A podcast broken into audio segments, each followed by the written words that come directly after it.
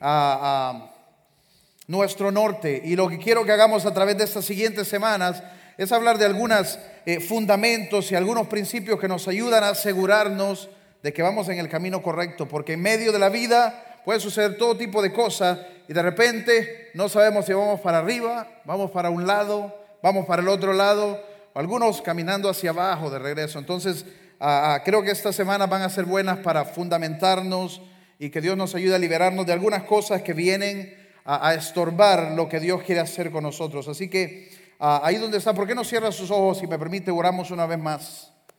Padre Dios, te damos gracias esta mañana, Señor. Te damos gracias por tu preciosa presencia en medio de nosotros. Te damos gracias por tu precioso Espíritu Santo que está aquí para hablarnos, para ministrarnos, para llenarnos, Señor, para fortalecernos. Yo creo que cada persona que hoy está en medio de nosotros sale de este lugar fortalecido, Señor. Y aún, Señor, yo creo, tú eres un Dios de milagros.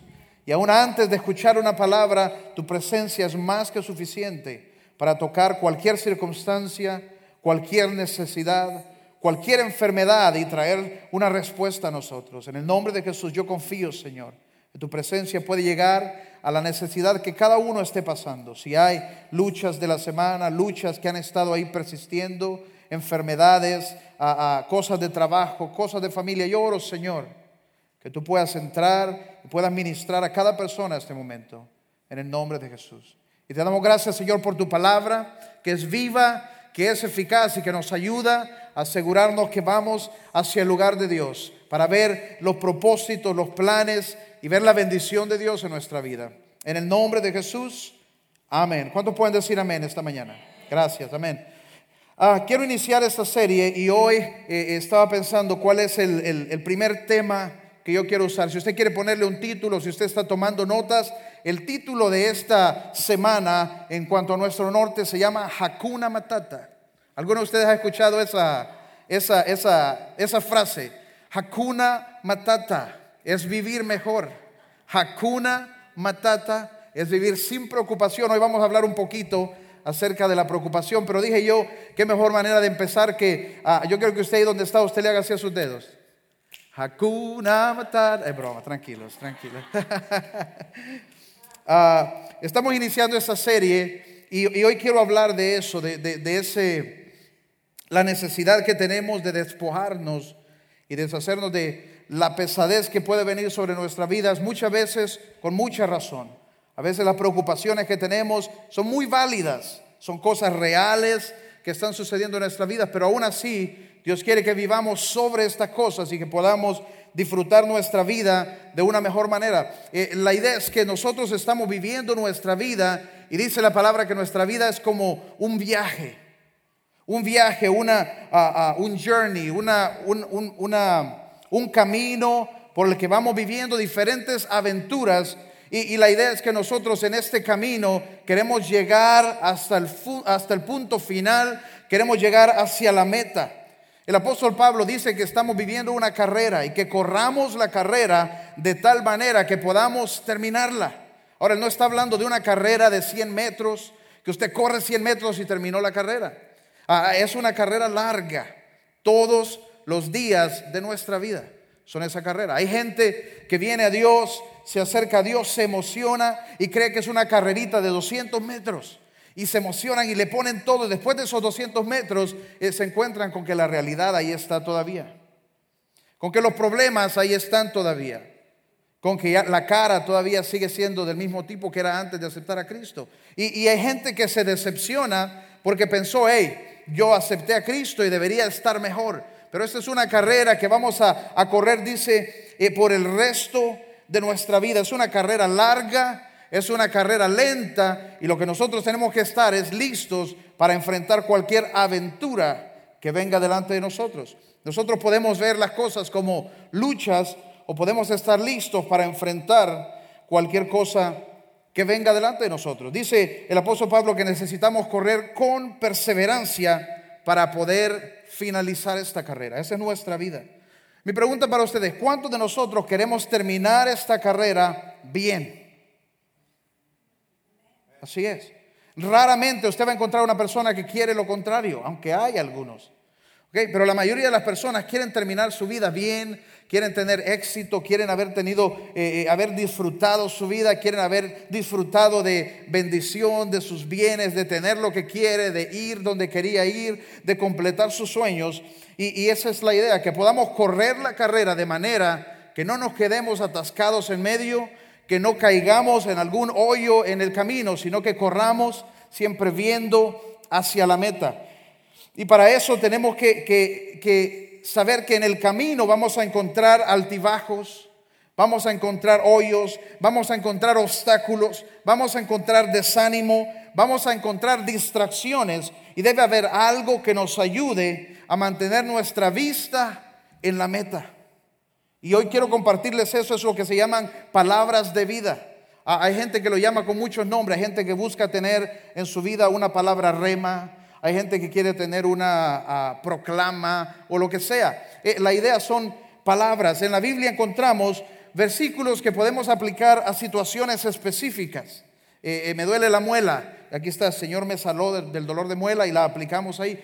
Pero hay, versículos que, tienen un rango más ancho y, y, son versículos que pueden ser como este, esta brújula que nos ayuda a mantenernos en el camino que nos ayudan a saber cuál es el norte.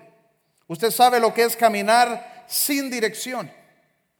Pero hay palabras, hay escrituras, hay versículos que son como pilares, más como principios de vida que aplican a toda circunstancia y podemos mantenernos agarrados a ellos en todo momento. En este versículo que vamos a iniciar leyendo, si usted tiene su Biblia o cualquier aparato, eh, puede ir al libro de Mateo 6. Y vamos a empezar ahí. Y ese es un versículo eh, que nosotros tomamos y lo aplicamos a cualquier momento de nuestra vida. Son como eh, eh, estos, esta brújula que nos ayudan siempre a saber cuál es la dirección correcta. Entonces vamos a empezar en Mateo 6, 33. Dice, más bien, busquen primeramente el reino de Dios y su justicia y todas las cosas les serán añadidas. Creo que todos hemos escuchado ese versículo en algún momento y a veces no entendemos de qué se trata. Nosotros lo podemos usar de una manera muy abierta, pero me llama la atención que en el momento en que Jesús lo está compartiendo allí en Mateo, los versículos anteriores y los versículos después de este, Jesús está hablando de las preocupaciones de la vida. Jesús está hablando de despojarnos de todo aquello que nos preocupa y nos da ejemplos y dice, más bien busca primeramente el reino de Dios y su justicia y todas las cosas os serán añadidas. ¿Será así de fácil? Sí. ¿Será así de fácil? Sí. Pero leamos en, en el 6.25, un poquito atrás, hasta llegar al 33. Dice, no te preocupes. Oiga bien lo que dice Jesús. Por eso les digo, no se preocupen por su vida, qué comerán, qué beberán, ni por su cuerpo, cómo se vestirán. ¿No tiene la vida más valor que la comida? ¿Y el cuerpo más que la ropa?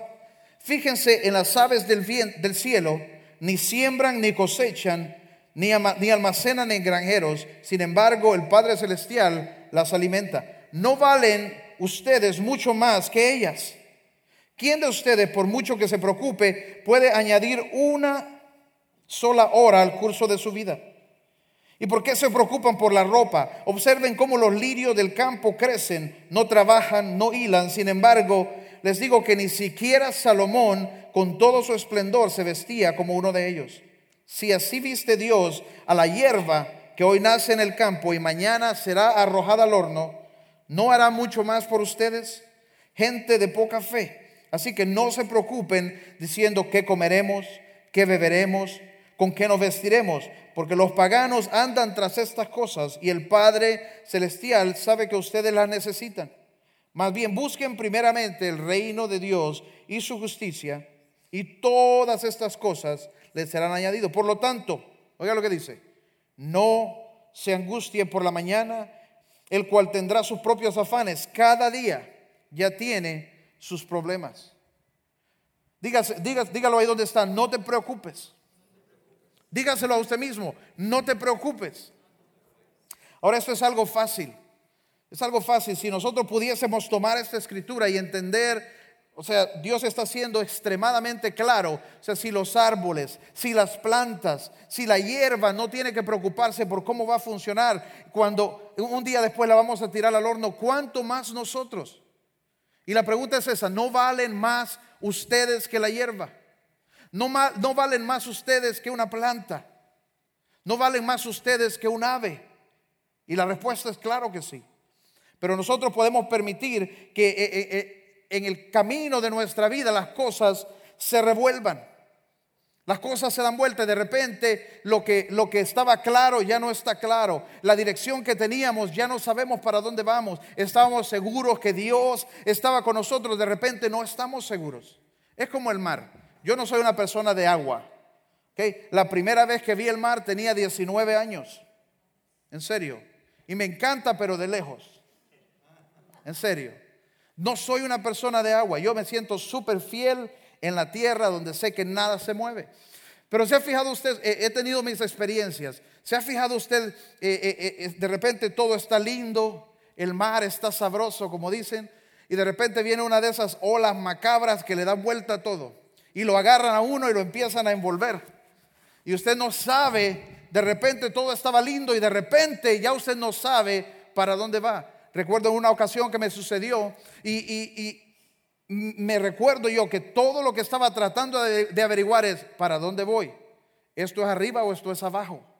Y uno no sabe y lo que tiene que encontrar es dónde es arriba. Es tan sencillo.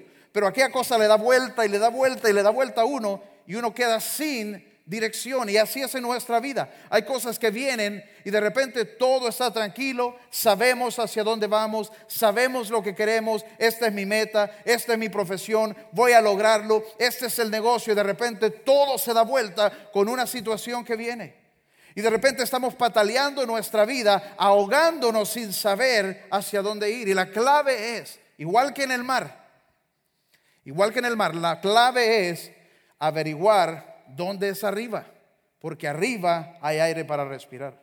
Y qué bonito el ejemplo porque fíjese que es lo mismo con nosotros. Aquí estamos en la tierra y podemos dejarnos llevar por cualquier cosa que viene, pero si nosotros podemos ver hacia arriba, si nosotros podemos regresar nuestros ojos hacia arriba, de repente podemos ver, incluso la Biblia dice, pon tus ojos hacia arriba, de donde viene tu socorro.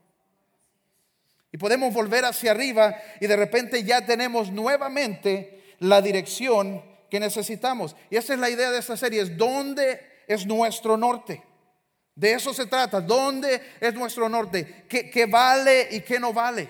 Y solo teniendo e, esta brújula, teniendo este elemento que nos puede dirigir al norte, es que nosotros podemos pasar cualquier cosa y saber que al final el norte es hacia allá, bueno, hacia allá o hacia allá.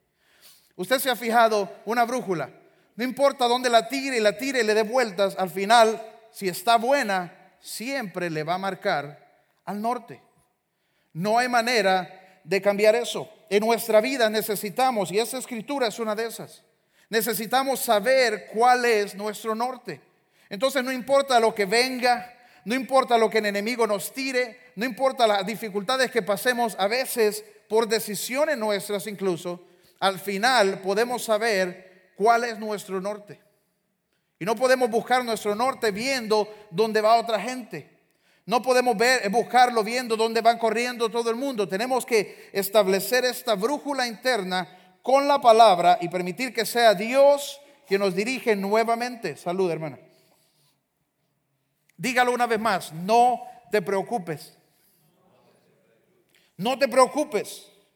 Y de eso estamos hablando hoy. La primera cosa que quiero tocar en esa serie es necesitamos despojarnos de la preocupación. Déjeme decirle una pequeña definición de la preocupación. Preocupación es el tiempo cuando permitimos que nuestra mente se quede meditando en los problemas, dificultades. Eso es preocupación. Permitimos a nuestra mente quedarse pensando lo peor. Permitimos a nuestra mente eh, quedarse inventando e imaginando cosas malas. Es una acción que nosotros tomamos. De repente viene una circunstancia y nosotros permitimos que nuestra mente se quede pensando en ello. Hay gente que siempre eh, eh, está acostumbrado a, pensar lo peor. Hay gente que están acostumbrados a, a vivir en preocupación. Hay mucha gente que dice, es que así soy yo. Hay gente que se preocupa y dice, así soy yo, eso es lo que hago y no voy a cambiar. Hay gente que dice, así es como Dios me hizo, ese es mi ministerio. Y no es así, ¿verdad? ¿Ah? Así me hizo Dios, no. No, porque Dios no te va a llamar a hacer algo que Jesús te mandó no hacer. Y Jesús dice, no te preocupes, no te afanes. Dios tiene cuidado de ti. Ah, es que yo soy preocupada. No. E, e, eso es algo que comienza a suceder a través de la vida, de escuchar cosas, de llenarnos de cosas. Y lo que necesitamos hacer es regresar al lugar donde podemos estar plenamente confiados en Dios. Vivimos en un mundo preocupado. Vivimos en un mundo eh, donde la preocupación es como una epidemia, es como un virus. Honduras, todo el mundo quiere irse a Honduras. Hay, dicen que hay más de un millón de hondureños que se han, ido últimamente. ¿Por qué? Porque la vivimos en un mundo donde hay un virus de preocupación. Si vemos afuera, hay razón por qué preocuparnos. Pero tenemos que regresar nuestra confianza a Dios. Siempre van a haber cosas por las que podemos preocuparnos. Increíble. Siempre habrán cosas por las que podemos eh, eh, preocuparnos. No importa qué tan lejos, usted no tiene que ir a buscar. Las razones van a venir a usted, cosas van a venir a usted, noticias van a venir a usted. Siempre va a tener cosas en las que puede preocuparse. Cuando yo eh, estoy haciendo un mensaje, me gusta prepararme, me gusta leer, buscar estudios o, artículos que tienen que ver con cómo ponemos esto en nuestra vida práctica hoy. Y estaba leyendo cómo es el mundo de la preocupación hoy. Y no encontré un artículo, pero encontré dos páginas de internet que me llamaron la atención. En serio. La primera de ellas es una página que se llama los 20, no, los top 20 cosas por qué preocuparse en el 2015. Si usted no sabe, usted puede ir a esa página y ahora usted tiene 20 cosas por las que puede preocuparse este año. Buenísimo, ¿verdad? Las top 20 cosas por las que usted puede preocuparse este año. Hay otra que es peor. Encontré una página que te dice, eh, eh, no es broma, esta página te dice cuándo te vas a morir. Cuándo me voy a morir.com. Y, y uno tiene que meter algunos datos y comencé a meter mis datos y me salió. Te vas a morir lunes 29 de no sé cuánto, de 2000 no sé cuánto. Entonces fui y cambié mis datos. Y le dije que yo jugaba fútbol todos los días, que yo hacía ejercicio todos los días, que nunca comía baleadas. Y ahí sí el resultado fue beneficioso. Voy a vivir largos días sobre la tierra hasta que venga Cristo. Pero es increíble, ¿no les parece increíble que hay una página donde usted puede ir y decir, ¿cuándo me muero? Y ellos se lo dicen, porque siempre hay razones por las que podemos preocuparnos. Dicen, dicen por ahí que las, las, razones más, las top, eh, eh, las razones por las que más la gente se, se preocupa, la gente normal, no estamos hablando de gente preocupada, porque la gente preocupada se preocupa por todo, pero la gente normal, la gente que anda viviendo su vida, trabajando, estudiando, disfrutando, eh, estas son las cosas por las que más se preocupa. Número uno, su futuro financiero. Y la pregunta es, ¿qué pasa si se me acaba mi dinero antes que mi vida? En serio, esa es una de las preguntas. Su seguridad de empleo. ¿Qué pasa si pierdo mi trabajo? Esta es una, mire, la seguridad de su apariencia física. Esa es una que lucha a la gente. ¿Qué, qué voy a hacer? Eh, déjeme decirle algo, no hay mucho que se pueda hacer. Lo que hay es lo que es. Y, algunos de ustedes tienen que lidiar con eso ya. ¿ok? Yo siempre he sido una persona que busco el positivo. Entonces, mire, yo sé que yo no soy el más guapo, pero lo que yo hago es que yo colecciono fotos de gente que es más fea. Tengo algunos de ustedes ahí en mis fotos. Y cuando, usted sabe esos días, cuando uno se levanta, se ve en el espejo así como, ah, hoy no, entonces saco mi colección y me edifico. Y me salgo de ese lugar sintiéndome hermoso. Pero hay gente que se preocupa que, que, que, cómo me veo, que, no me veo aquí, que no me veo allá. eh, hay que lidiar con ello y deshacernos de ese problema. Ah, hay mucha gente que se preocupa porque me voy a poner viejo. Y ahí yo no puedo identificarme porque yo sé que yo nunca me voy a poner viejo. Pero hay gente que lucha con eso. no, no, no. Yo he decidido que cuando yo sea viejito voy a ser de esos viejitos catrines que andan bien chaineaditos sus zapatos y voy a ser de esos viejitos que siempre están alegres. Usted ha visto de esos ancianos que siempre están alegres, no importa su edad, siguen llenos de vida, siguen llenos de juventud, así quiero ser yo. Y cuando veo uno de esos, me alegro y, lo admiro. ¿Y sabe qué? Quiero estar, cuando sea anciano, quiero tener mucha familia alrededor mío, quiero tener un montón de nietos y quiero estar vivo y vivo y vivo. Como el, abuelo de Kim. El abuelito de Kim, eh, eh, eh, anciano, ya falleció hace algunos años, pero eran sus últimos momentos y seguía siendo un payaso. Así quiero ser yo, cuando yo sea un anciano. Pero hay mucha gente que no vive su juventud porque está preocupado de cuando sea viejo. No, eso ya es triste, ¿verdad? Los jóvenes, ¿usted sabe cuál es la preocupación mayor del joven? ¿Quién sabe? Que no venga Cristo antes que me case. Eso es todo. Eso es todo. Siempre hay razones por las que podemos preocuparnos. Hoy vamos a orar con los jóvenes que no venga el Señor ahorita. Siempre hay razones por las que podemos preocuparnos y también hay, hay, hay tiempo hay tiempo, ¿sabe que hay tiempo? Dice, hay un estudio que dice que la gente normal, la gente normal pasa eh, de la manera en que se preocupa, se preocupan un porcentaje de 14 horas a la semana. Cuando podemos junto el tiempo que pasa nuestra mente preocupada, pasamos 14 horas preocupándonos y eso suma como 31 días al año. Para mí eso es demasiado. Yo quiero vivir cada día y disfrutar cada día. 31 días del año que la gente pasa preocupándose. Hay gente que se deja llevar por sus preocupaciones y dicen que esto en una vida normal viene a ser casi cinco años, en la vida de una persona, casi cinco años que una persona gasta completamente en preocupaciones. ¿Sabe qué es lo triste de la preocupación? Que la mayoría de las cosas en las que gastamos ese tiempo nunca suceden. Nunca suceden. Déjeme darle un ejemplo. porque hay razones de, preocuparse que vienen todos los días y en, cualquier momento. Yo me he encontrado en momentos cuando, por ejemplo, Kim sale a hacer mandados y pasó, ya pasaron 15 minutos y no ha regresado. 20 minutos. Y uno se puede, puede comenzar a imaginarse. Su mente comienza y comienza uno a llamar. ¿Dónde está? Entrando. Ah, gracias. Pero hay muchas razones por las que fácilmente podemos darnos a la, preocupación. Imagínense las madres que tienen jóvenes que ya comienzan a manejar, que comienzan a salir de la casa. ¿Ah? Y, y, vas a irte a tal lugar y con quién vas a ir, cuánto tiempo, a qué hora regresas y de repente se fue y no ha escuchado nada y no ha escuchado nada de ellos, le habrá pasado, qué fácilmente le habrá pasado algo en el carro, eh, se habrán perdido, le habrá sucedido algo en el camino y de repente ya pasaron cuatro minutos desde que se fue. Es fácil preocuparse.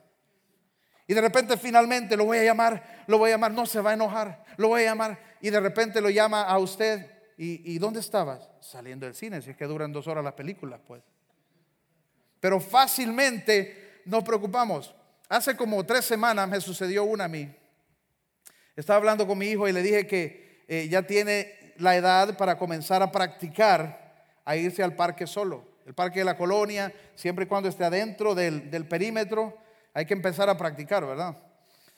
Y le digo, tiene que irse y cuando vaya en la calle no se acerque a ningún portón que esté abierto, no se acerque a carros que vienen, gente que para, no les platique, usted va directo al parque.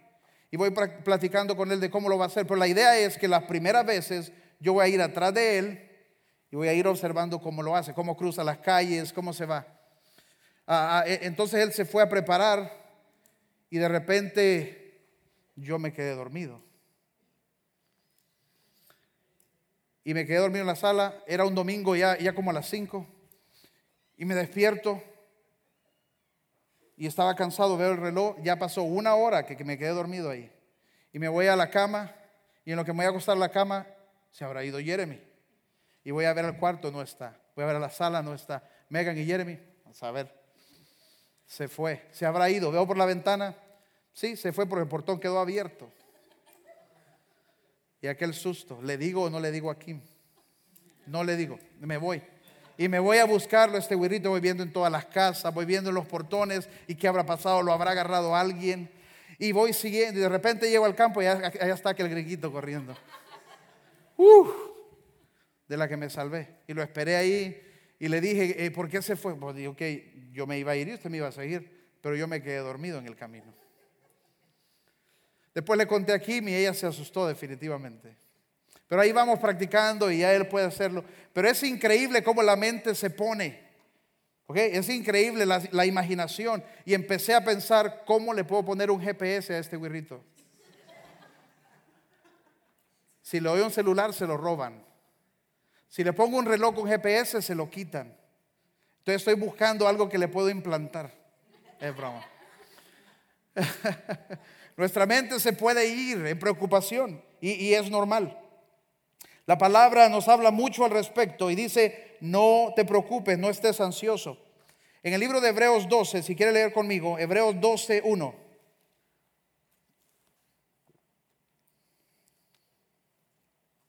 Oiga bien lo que dice acerca de nuestra carrera. Hebreos 12, 1.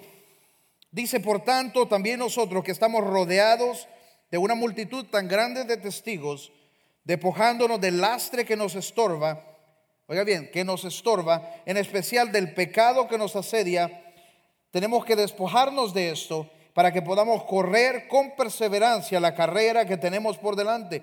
Oiga bien la clave, fijando la mirada en Jesús, el iniciador y el perfeccionador de nuestra fe, quien por el gozo que estaba enfrente de él soportó la cruz siendo menospreciado la vergüenza que significaba y ahora está sentado a la derecha del trono de Dios. Pero dice, tenemos que despojarnos de todo aquello que estorba nuestra carrera. Yo estoy convencido que la preocupación es una de estas cosas. La, la, preocupación es una de estas cosas que nos hace ir más lento y que nos puede hacer quedarnos atascados en el camino.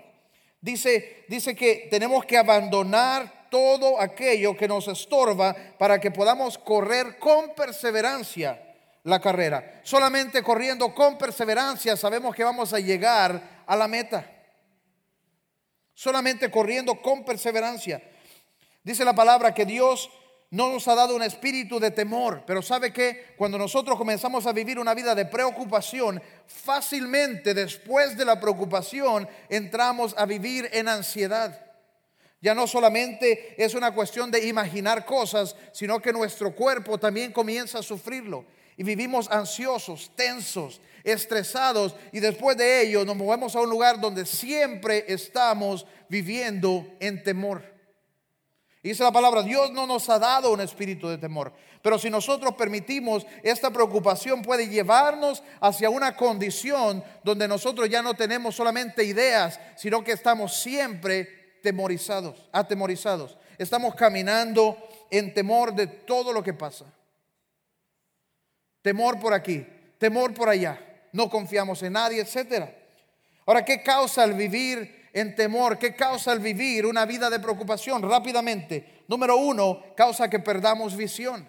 Todos los planes, los propósitos, los sueños que Dios tiene para su vida tienen que ver con visión. La visión de Dios tiene que ver con la habilidad de soñar la habilidad de ver. Pero la preocupación no nos permite soñar. Porque inmediatamente que Dios dice, Dios viene, Dios te habla, Dios te da una idea, tienes que abrir este negocio, va a ser exitoso, el temor te hace ir al revés. No. ¿Y que si fracaso? ¿Sabe qué? El que no lo hace ya fracasó. El que no sueña ya fracasó. Pero si nosotros permitimos el temor, quita la visión de Dios. Dios te llama a hacer cosas grandes, a abrir negocios, a tomar aventuras y no lo podemos hacer por causa del temor. Número dos, nos aleja del camino.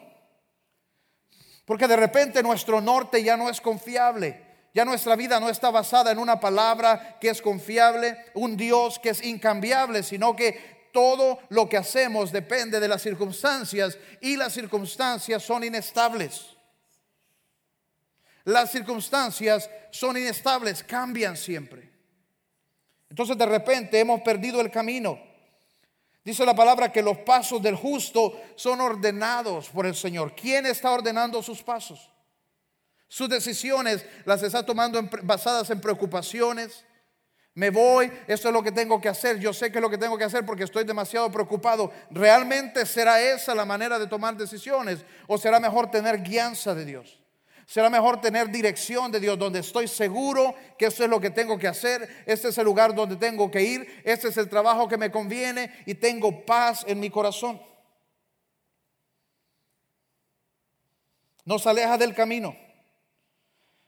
Si la preocupación es lo que te guía, tu brújula, no podrás encontrar el verdadero norte. De repente vas a encontrarte perdido.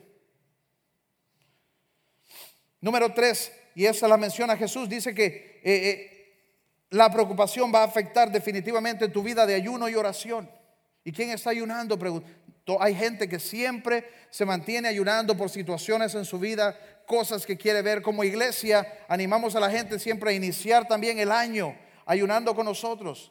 Y sabe que en medio del proceso hay gente que dice, no sé, tal vez no funciona, tal vez no va a haber resultado, tal vez no voy a ver respuesta. Pero si usted lo hace, si usted deja la preocupación y hace, entonces usted va a ver resultados.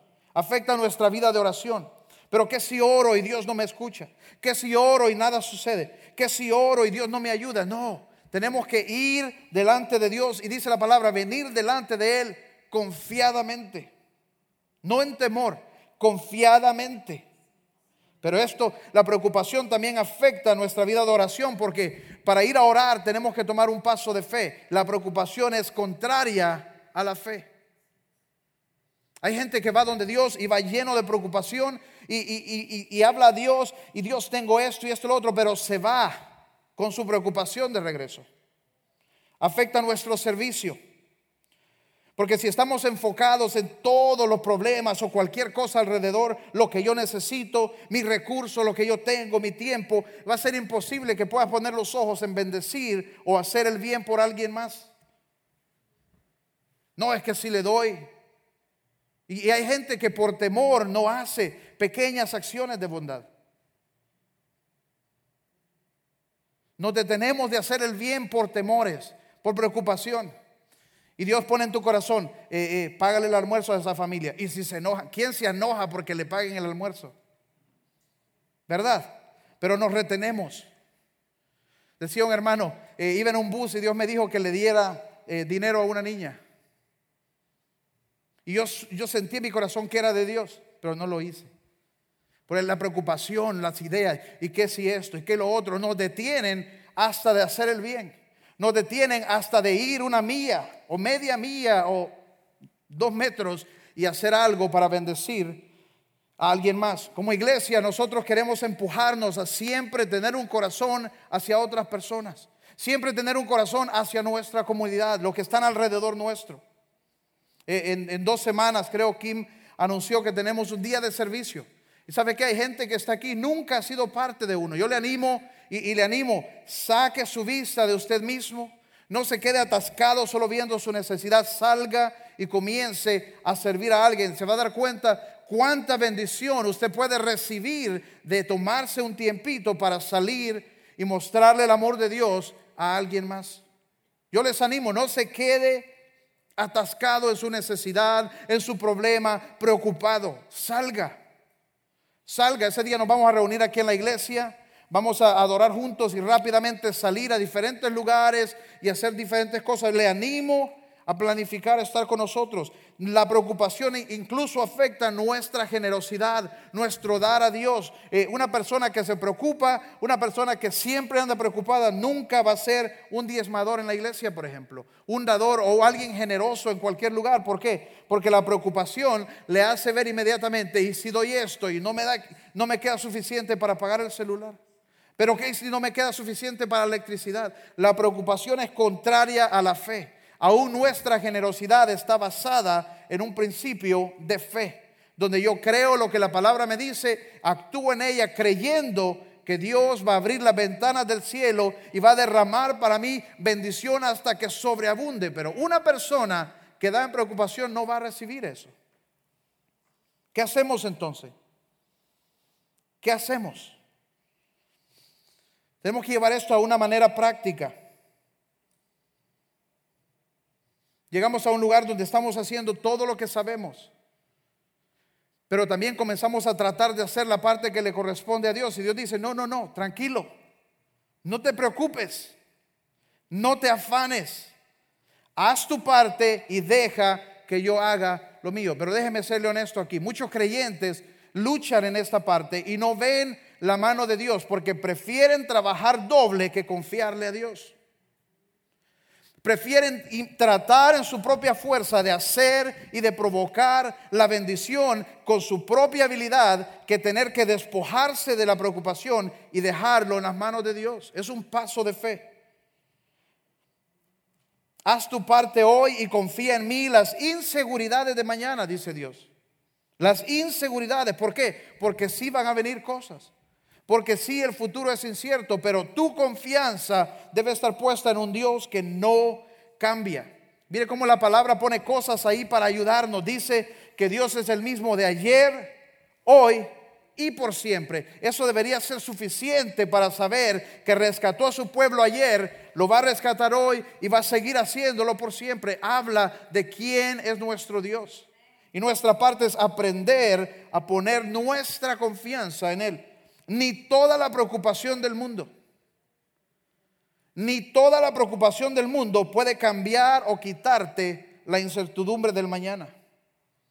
Pero puedes experimentar paz. ¿Cómo no nos preocupamos? ¿Cómo deshacernos de esto? Siempre me ha llamado la atención desde que llegué a la iglesia que cuando uno pasaba por un asunto, una dificultad, los hermanitos en la iglesia lo único que le dicen es, déselo a Dios. Me daba ganas de darle en la nuca así, ¿Cómo que déselo a Dios? ¿Dónde está? ¿Dónde se deja esto? ¿Dónde se deposita? Porque cuando uno está pasando por algo, lo que quiere es ayuda real. Que me digan los pasos, cómo se hace, a quién se lo entrego. Confíe en el Señor. Y sí, es confiar en el Señor, pero ¿cómo lo hacemos? Así, así es como lo hacemos. Filipenses 4:6. Filipenses 4:6 dice, "No te inquietes por nada." Más bien en toda ocasión, con oración y ruego, presenta tus peticiones a Dios y dale gracias. Presenta a Dios tus peticiones. Y eso es clave. Pero algunos de nosotros presentamos nuestras peticiones delante de Dios y venimos, Dios, me estoy preocupado por esto y lo otro y aquí y allá, y nos vamos con todo lo que trajimos. Pero déjeme darle un, un ejemplo. Cuando nosotros presentamos un premio, eh, premio a Donaldo por ser el mejor empleado de Copa. Copa es, ¿verdad? Sí. y no vamos a presentarle el premio y aquí está el trofeo. Y Donaldo le presentamos este trofeo por ser el mejor empleado del año. Y, y todos le aplaudimos y después le quito el trofeo y me lo quedo yo. No, no combina, ¿verdad? Él tiene que quedarse con el trofeo. Él tiene que, tengo que entregarlo. Dice cuando presentamos a Dios nuestras preocupaciones, nuestros afanes, no podemos llevarlos de regreso con nosotros. Tenemos que dejarlos en el lugar de Dios. ¿Y cómo hacemos eso? Es poniendo nuestra confianza en Él. Si lo he dejado delante de Él, si realmente lo he entregado, entonces puedo confiar de que Él va a tomar cuidado de ello. ¿Y cómo sabemos si lo hemos entregado? ¿Cómo sabemos si lo hemos dejado? Filipenses 4:6 dice, no te inquietes, no te afanes, déjalo delante de Dios, presenta tus peticiones a Dios con acción de gracias. En el 7 dice, ¿y cómo vas a saber si lo hiciste? Porque la paz de Dios, oiga bien, la paz de Dios que sobrepasa todo entendimiento, guardará tu corazón y tus pensamientos en Cristo. Si tú fuiste al lugar de Dios y le dijiste, Dios, necesito tu ayuda, dice la palabra que Dios nos escucha. Pero si tú saliste del lugar de la presencia de Dios y todavía estás ansioso y todavía estás preocupado, entonces te llevaste de regreso tu preocupación.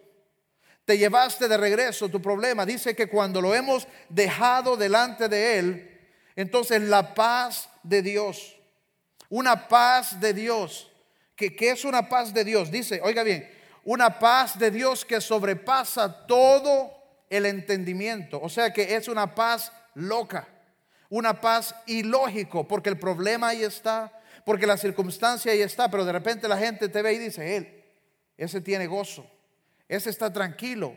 Miren lo que viene y está tranquilo. Esa es la paz que sobrepasa todo nuestro entendimiento.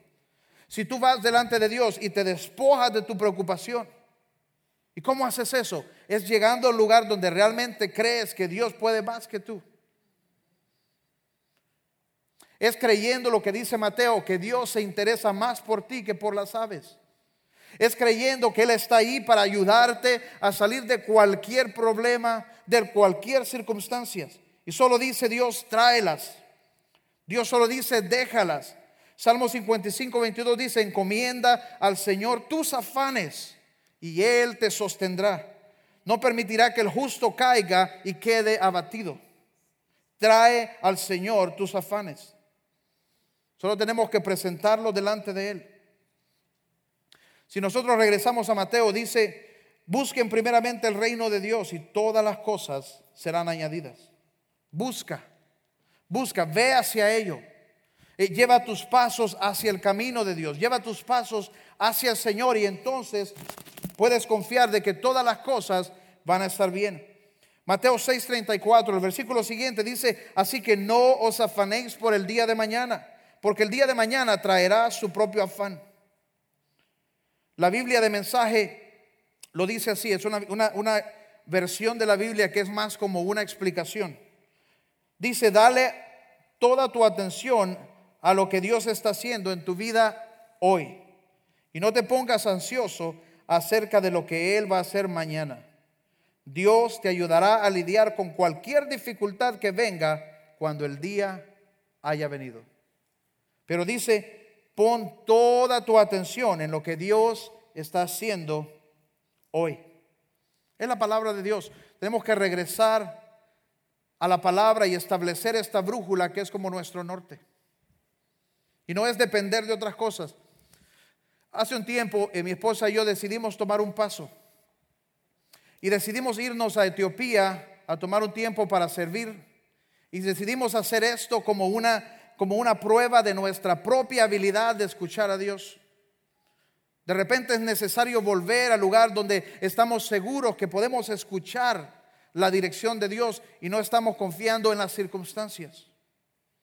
Y decidimos irnos a este lugar sin conocer a nadie, sin hablar el lenguaje, sin, sin, sin, haber eh, hecho planes con alguna persona o algún ministerio. Decidimos, vamos a hacerlo de esta manera. Primero, vamos a orar. Y comenzamos a orar y comenzamos a orar. ¿Y sabe que viene? Viene esa paz. Donde Dios dice sí. Ahora que tenemos paz, comenzamos a planificar y comenzamos a creer que Dios nos va a guiar en cada paso. ¿Y sabe qué? Nos fuimos a este lugar teniendo paz, teniendo confirmación en nuestro espíritu y una buena estudiada de Google Maps. Y nos fuimos creyendo que Dios nos iba a guiar al lugar perfecto. ¿Y sabe qué? Llegamos, no conocíamos a nadie, encontramos un lugar donde quedarnos, eh, eh, vimos en el mapa, y mire, vimos en el mapa, identificamos el norte. ¿Dónde queda esta ciudad? ¿Para dónde van las cosas? Encontramos el ministerio donde queríamos servir, fuimos a visitar y ese día exacto ellos necesitaban nuestra ayuda, nos conectamos con ellos, eh, servimos con ellos, hicimos proyectos. Esta era una respuesta de Dios a ellos mismos. Mire cómo Dios obra. Nosotros tomamos un paso de fe hoy que decimos, Dios, esto es lo que quieres. Dios dice, sí, esto es lo que quiero, vamos. Y en el momento que nosotros llegamos, ellos tienen nueve meses de haber estado orando para que llegáramos en ese momento. Y habían preparado todo un proyecto que necesitaban ayuda. Y en el momento cuando ellos hicieron toda la preparación y estaban listos para hacer el proyecto, llegamos nosotros. Y esto fue una confirmación para nosotros de que sí podemos escuchar nuestro norte, de que sí podemos confiar en la dirección de Dios. Y fue una confirmación para ellos de que Dios escucha sus oraciones. Pero fácilmente comenzamos a confiar en todo lo que vemos, comenzamos a confiar en todo lo que dicen, comenzamos a confiar en las circunstancias más que en el Dios que nos promete sacarnos de ellas. A veces estamos buscando una solución en vez de buscar al Dios que, para el cual nada es imposible. Terminando aquí hoy, ¿por qué no se pone de pie antes de salir?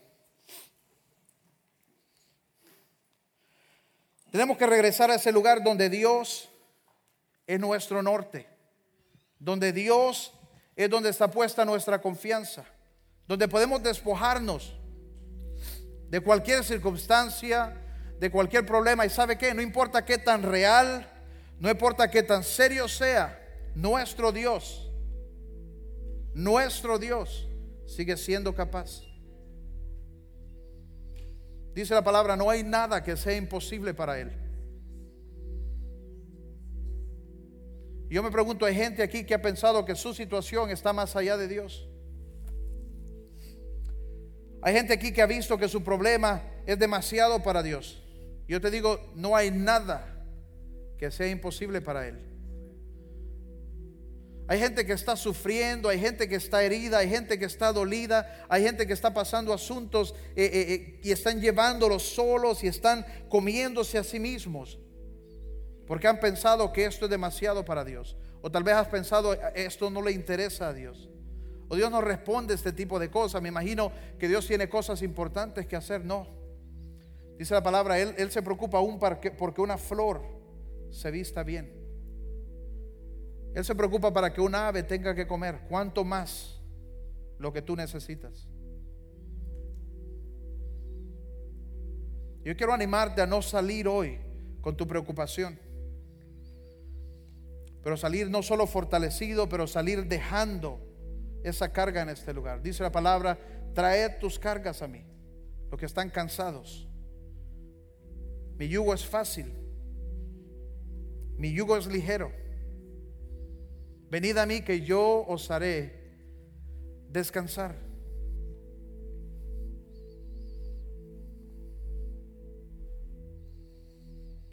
Yo sé que Dios está hablando a algunas personas aquí.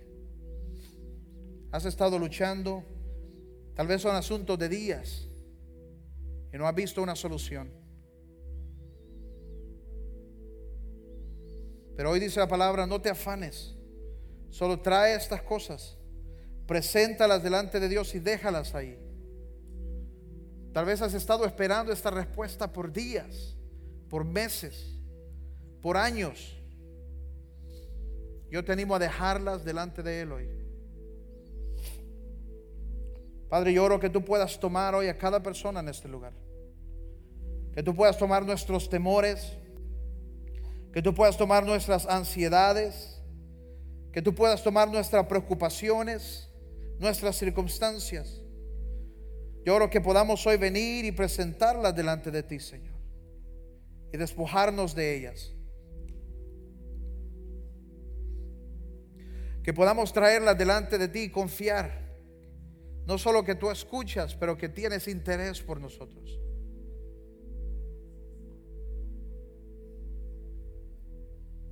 Gracias, Señor. Y antes de salir me gustaría hacer algo. ¿Quién va a venir y va a estar aquí enfrente? Tal vez Pastor Wiley y Candy nos quieren ayudar también. Y si hay alguno de ustedes que ha estado luchando con algo, has estado estresado, has sentido que no hay solución, o es algo que se repite y se repite, está fuera de tus manos. Yo quiero animarte que vengas aquí enfrente para que ellos puedan orar contigo, que puedan hablar estas palabras para fortalecerte Mientras los demás nos despedimos, eh, vamos a quedarnos aquí enfrente y cualquiera que necesite oración, véngase, no tenga temor. Y mientras los demás salimos en silencio, estas personas pueden quedarse aquí. Vamos a quedarnos aquí en el altar por aquellos que necesitan oración. Padre, te damos gracias esta mañana. Gracias por tu palabra. Yo oro, Señor, que podamos establecernos en ella y establecer nuestro norte, no basado en circunstancias y en cosas que vemos, pero basado en tu palabra, Señor. Que podamos saber que nuestra dirección es segura y que podamos correr esta carrera quitando aquellas cosas que nos estorban. Gracias, Padre. Gracias por tu palabra, Señor. Gracias por tu palabra que nos lleva, tu palabra que nos levanta, tu palabra que nos fortalece. En el nombre de Jesús. Amén. ¿Cuántos pueden decir amén? Amén. Bendiciones a todos. les animo antes de despedirnos. Si hay alguien que quiere oración, nos vamos a quedar aquí enfrente. Le pido a los demás que salgan en, en silencio. Pueden platicar allá afuera, salude a alguien, abrace a alguien, pero vamos a permanecer aquí.